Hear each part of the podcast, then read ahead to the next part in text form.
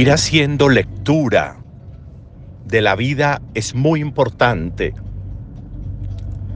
para que entendamos cómo las acciones y decisiones marcan, impactan, generan consecuencias. Y de la profundidad que generan esas líneas de acción o decisión, pues va a depender la sanación. Va a depender el que se pueda ir curando y restableciendo. A veces pretendemos que en la vida no pase nada y hacemos esto y hacemos aquello y pretendemos que no pase nada y persistimos en lecturas, en acciones, en, en, maneras de comprensión de la vida y pretendemos que no pase nada, tiene que pasar. Si yo descuido esto o aquello, tienen que suceder consecuencias.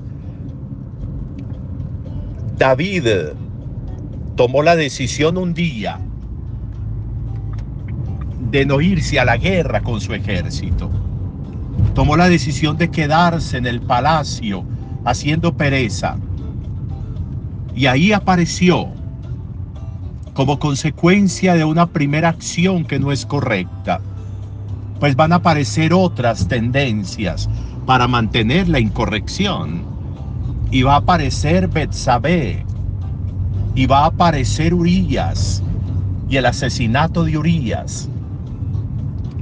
¿Y cómo vamos a pretender querer que no pase nada si hemos querido que pase?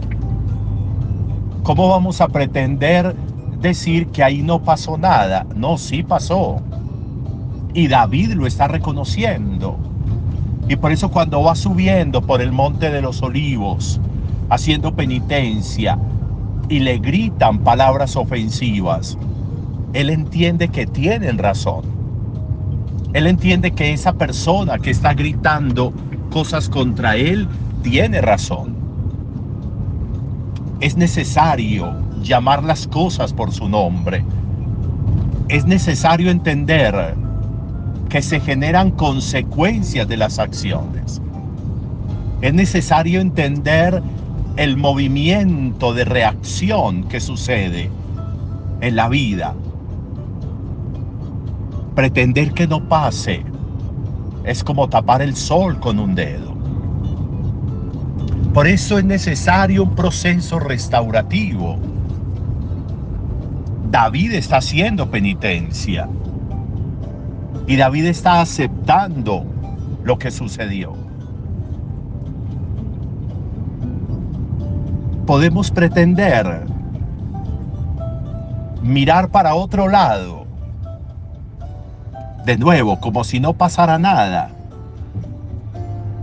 como sucede en el Evangelio. Jesús cura a este hombre endemoniado en Gerasa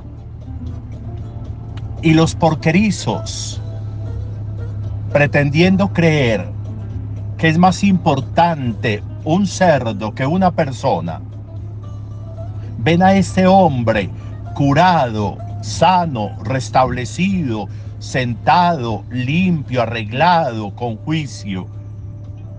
Y lo que hacen es decirle a Jesús, vaya hacia otro lado.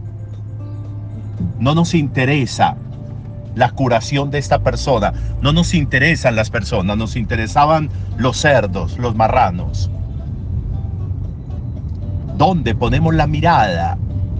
¿Qué es lo que me interesa? En la que voy haciendo de la vida, lo hemos meditado algunas veces, ¿dónde están mis énfasis?